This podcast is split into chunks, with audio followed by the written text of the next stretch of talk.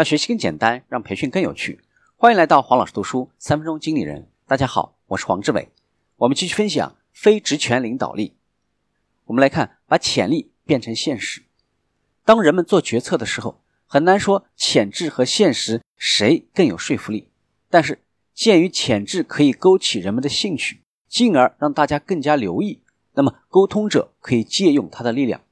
当对方把注意力放在你的潜质上之后，立即提供支持性的信息，比如说来自可信渠道的证明信、领导力方面的高评分或者其他类型的有说服力的信息，那么你获得对方青睐的可能性就会增加了。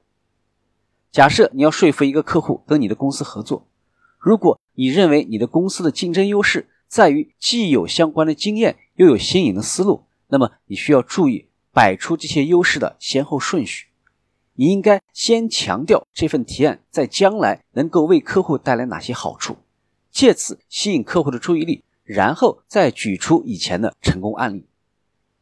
我们看怎么样去高效的开会。第一个，请参加会议的人在会议开始之前提交信息，这样做之后，大家提交的看法和意见就不大可能受到别人的影响。第二个。组织会议的人最后一个发言。第三个，做一个任务清单会很有用。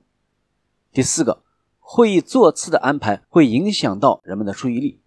圆桌式的座位能够唤起人们的归属感，因此参会者更容易重视小组的整体目标，也容易被强调全组利益的信息和提议所说服。相反，当座次安排呈现出带角的形状或者方形的时候，效果刚好相反。